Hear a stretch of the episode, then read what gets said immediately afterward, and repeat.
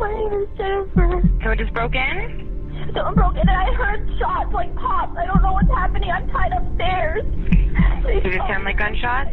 I don't know what it could sound like. I just heard a pop. I'm okay. My dad just went outside screaming. Do you think your mom is downstairs too? I don't hear her anymore. Please hurry. I don't know what's happening.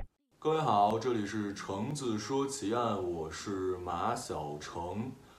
刚才呢，大家听到的这段录音来自于2011年加拿大的一个警察局，报案人这个女性叫做詹妮弗，她在电话里声称自己家被歹徒入室抢劫了，自己的父亲跟母亲都在楼下，听上去似乎是中枪了，而她呢是被歹徒反绑，双手绑在了二楼的楼梯上。她希望警察尽快赶到。就这样，接到报案的警察迅速的出动，到达詹妮弗所报的地址之后，发现她的父亲在这个房子的外面，脸部中了一枪。他的母亲呢，在屋里已经中弹身亡了。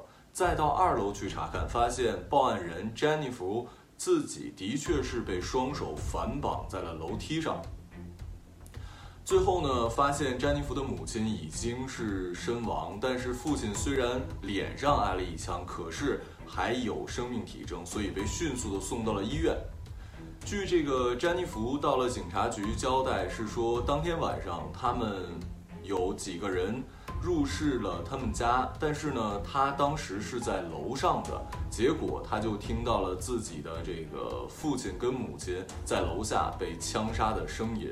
结果他就用自己的手机给警察局打电话报了警，可是警察并没有完全听信他的这些话，为什么呢？因为我说了，事件发生在二零一一年，那个时候大家很多人用手机还不是像现在的智能的这么方便，尤其是詹妮弗，她用的是一个翻盖手机。想象一下啊，一个人手这么反绑着。他是如何打电话给警察局的呢？所以呢，这个警察第二天又叫来了詹妮弗，让他演示一下自己是如何做到的。然后詹妮弗呢就说自己的手机是放在屁股兜里的，然后很扭捏的啊，因为警察不是说真的在把他捆上，而是无实物表演，说你再呃还原一下当天的场景。可是詹妮弗表现的就呃怎么说呢，很不自然吧。结果警察说：“你打开打了九幺幺之后，你就是冲着这个话筒喊的是吗？”詹妮弗说：“是的。”可是听当天的录音，感觉詹妮弗就是直接拿着手机在打电话。而且警察又问他说：“那你是怎么听到这个警察局的回话的？”他的回答是说：“我把声音开到了最大。”这警察是疑惑重重啊。还有一点是什么呢？因为这个詹妮弗的父母。是有两辆车的，一辆是雷克萨斯，还有一辆是奔驰。这两辆车都是算是好车吧，也是可以卖钱的。这个车钥匙就在这个桌子上放着，劫匪居然没有把两辆车开走，而且家里的任何贵重物品也都没有丢失。这到底是怎么回事呢？如果是一个匪徒啊，他怎么可能说我入室就是为了抢钱嘛？可是车不开走，钱也不拿走。而且杀了人之后，正常来讲应该是消灭目击证人的。为什么詹妮弗只是被绑在了楼上？正常的入室抢劫，门一定是有被撬动的痕迹。可是，在詹妮弗的家里并没有这种痕迹，看上去好像他们是很自然地进入了这个家里。正在警方疑虑重重的时候，医院传来了好消息：詹妮弗的父亲虽然面部中了枪，但是活了下来。头骨有两块碎裂，好在他的神志还是清醒的。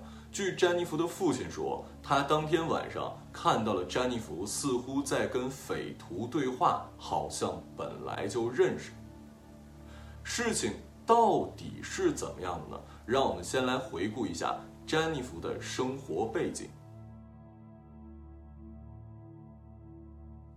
我们先来说一下这个詹妮弗的父亲跟母亲，这两个人呢，其实是典型的实现了移民梦的两个越南人。在一九七九年的时候，詹妮弗的父亲，也就是叫做汉嗯潘啊，来到了加拿大，在那儿呢认识了，也是同样以难民身份去往加拿大的他的妻子比克。两个人都是在工厂里上班的，都是在呃当时的多伦多最大的一个汽车配件厂上班。相爱之后也就结婚了。结婚之后，这个夫妻生活过得是很幸福啊，生了一个女儿 Jennifer，然后还生了一个儿子叫这个菲利克斯。夫妻俩可以说是对这对儿女倾注了所有的心血。想想那些移民到国外的家庭，除了特别有钱的，像比克跟汉这种，那肯定是希望自己的女儿可以走入上流社会嘛。自己已经从越南走到了加拿大，已经算是迈进了一步，当然是希望自己的孩子能更加的进入呃上层。所以呢，他们对女儿跟儿子的要求非常严格。好在这个儿子菲利克斯。不辜负父母的期望，考进了这个比较有名的大学，而且在父亲的建议下考了这个机械工程。因为父亲跟母亲都是在汽车厂工作的嘛，父亲希望儿子也可以从事相关的职业。女儿呢，呃，平时可以说是学校的文艺骨干，花样滑冰啊，啊，这个钢琴啊，甚至绘画呀、音乐啊，在学校还担任长笛手的一个职位。可以说，呃，整个一家人看上去那是其乐融融的，并且，呃，两个人有两辆车，一辆是我之前说的雷克萨斯，还有一辆是奔驰。一家四口人也是搬到了一个呃比较大的新的房子，而且有二十万加元的存款，可以说这是所有人都会羡慕的一对儿夫妻吧。可是事实的真相却是，自己的儿子菲利克斯。很争气，但是女儿詹妮弗并不如人意。詹妮弗的学习成绩其实非常差的，就她除了花样滑冰跟这个钢琴之外，其他任何门的课程都只得到了 C 的成绩。可是父母对她的期望又非常的强，所以詹妮弗从小就学会改成绩，就是把 C 改成 A 啊，这是我小的时候也会干的事儿。当然我是改分数了。结果呢？真的就被他蒙混过关了，可能这个夫妻俩都比较单纯吧。结果本来呢，夫妻俩是准备把他送入一个当地比较好的高中的，可是因为学习成绩实在是太差了，就没有办法，只好转学到了另外一所学校。转学之后，詹妮弗也到了这个青春期的时候，父母对她的教育那是更加的严格，看守那是非常不能让她跟任何的异性接触。上学送，放学接啊，所有的课后补习班啊、兴趣小组啊，都要有父母的陪同。可以说，詹妮弗是一直在父母的监视下过着高强度、高压的生活。就这样，他在高中的学习成绩也并没有变好。呃，当年呢，他提出了向一个比较好的大学的呃入学申请，可是因为他其中有一门成绩没有合格，所以被拒绝了。可是詹妮弗居然故技重施，骗自己的父母说自己要去这个瑞尔森大学读药剂学，之后呢要去多伦多大学进修两年。他在网上搞到了这个假的录取通知书什么的，父母真的也就相信了。就这样啊，这个我们的詹妮弗号称去了瑞尔森大学。实际上呢，他在白天的时候呢，并没有去读书，因为他没有考上嘛。他白天去了哪儿呢？他去白天在这个餐厅当服务员打工赚钱，呃，并且呢教钢琴课，同时和一个男生在一起。这个男生是谁呢？这个男生是案件比较重要的另外一个人了，那就叫做这个王啊，他也是一个移民的一个呃二代吧。呃，他们俩是怎么认识的呢？其实啊，这个詹妮弗的父母管得特别严，但是会让他参加各种兴趣小组嘛，因为在国外这是很重要的。有一次在欧洲的一个夏令营的时候，呃，他就跟这个丹尼尔王认识了。两个人呢，本来是去酒吧里 live house 里看演出的，结果 live house 里的烟味儿啊，就呛得这个詹妮弗很不舒服。结果丹尼尔就带着詹妮弗离开了这个酒吧。因为詹妮弗一直没有跟异性接触的经验嘛，而且父母对她的压力又那么强，所以第一次遇见一个异性对自己这么好，她觉得丹尼尔甚至救了她的命，于是乎两个人就相恋了。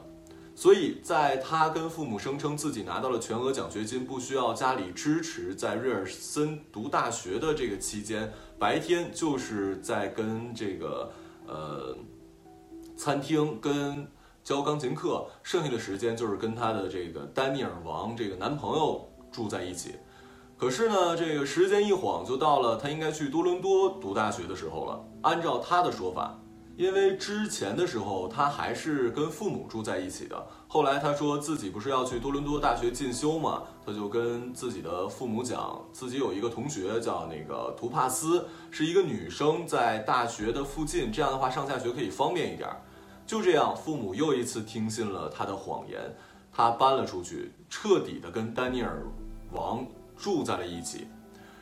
两年的时间一晃即过，他到毕业的时候了。在国外啊，这个毕业典礼是非常重要的。可是呢，这个詹妮弗还是有办法，在网上做了一张假的毕业证，并且跟父母说说，因为我们班级啊，这个人太多了，每个毕业生呢只允许一个亲属来参加。可是我想到这个爸爸妈妈某一个人来的话，另外一个人肯定会不开心啊，所以我就把我的名额让给其他同学了。呃，你们都不用来参加我的毕业典礼了。父母还觉得这女儿其实还挺贴心的哈，也就没有怀疑什么的。毕业之后，他说自己学的是药剂师嘛，所以呢就开始去医院上班了。这个时候他又搬回了家里，并且跟父母声称说自己现在呢还有呃，因为是实习生的身份，所以要经常加班，晚上可能也不能回来，呃，这个周末的时候也不能在家待着。这个时候，他的父母第一次开始怀疑自己的女儿是不是在撒谎了。有一天呢，父母执意要送自己的女儿去医院上班，给詹妮弗吓了一跳啊！詹妮弗但也不敢拒绝嘛。于是乎呢，他就跟这个父母坐上了车去了医院。父母跟着女儿进了医院之后，一会儿就把詹妮弗给跟丢了。这个时候，詹妮弗是躲在急诊室里，是瑟瑟发抖。等到父母都离开了，他才出来了。到他说的下班的点儿回来了啊，这个父母开始质问他说：“你为什么你上班没有医院的工作服啊？你也没有工牌啊？”这个时候啊，詹妮弗发现实在是编不下去了，跟父母坦白，但是没有全部坦白啊，他嗯只是说自己没有去多伦多呃大学的事儿，但他还是说自己去了瑞尔森大学读大学的事儿，结果父母就很生气嘛。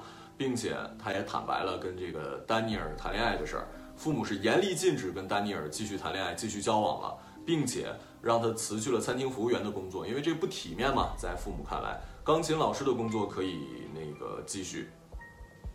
结果，这个詹妮弗再一次被父母监控了起来，跟丹尼尔的恋情也出现了危机，因为丹尼尔觉得这个詹妮弗啊，父母的事儿太多，而且他戏特别多，就跟另外一个女孩谈恋爱了。詹妮弗这个时候很生气啊，她觉得自己的爱情就是被父母毁了的，她就开始给这个丹尼尔发消息，说你女朋友威胁我啊，说你说你现女友啊对我怎么怎么不好，其实这些都是詹妮弗编出来的，她撒谎成瘾嘛，她很擅长这些的。结果呢，这个丹尼尔就被他给说动了，又回来又跟他在一起约会之类的。在一次跟另外一个朋友聊天的过程中，他朋友也是被父母控制的比较严格，就说如果没有爸妈就好了。这句话，詹妮弗是真的听到心里去了。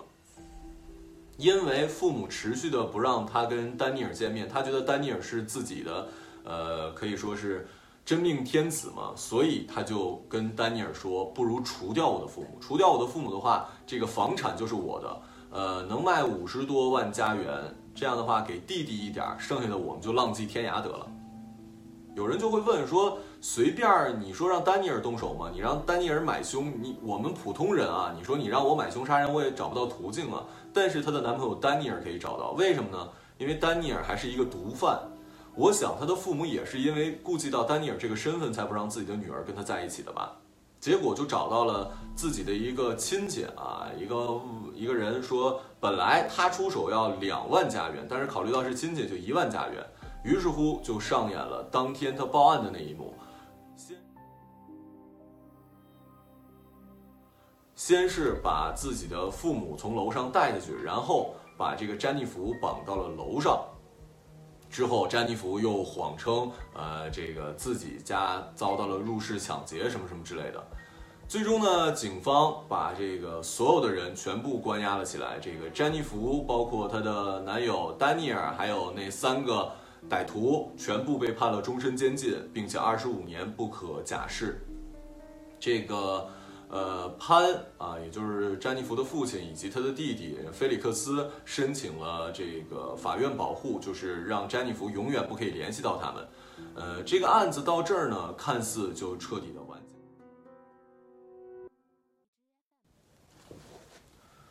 这个案件给我最大的感受就是，确实啊，就这种呃父母的管教就严格要求子女且达到一个极高的目标的父母，在美国也有一个说法叫 “tiger parents”，就是虎爸虎妈嘛。其实中国也有很多，我经常聊的就是，我真的不是很赞同这种想法。就是嗯，我之前讲过嘛，就是什么东方小神鹿，或者说。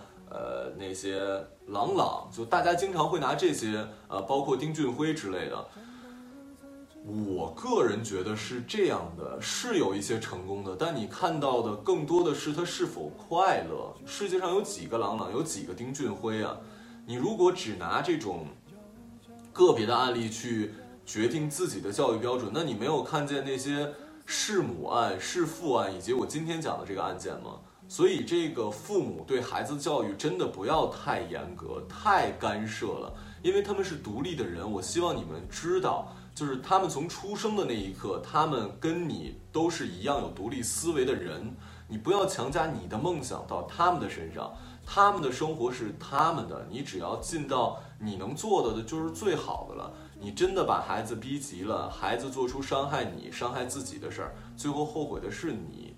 你希望的是孩子快乐，而不是孩子成为你眼里的幸福，好吧，那这就是今天的橙子说奇案，然后我们下期节目再见，拜拜。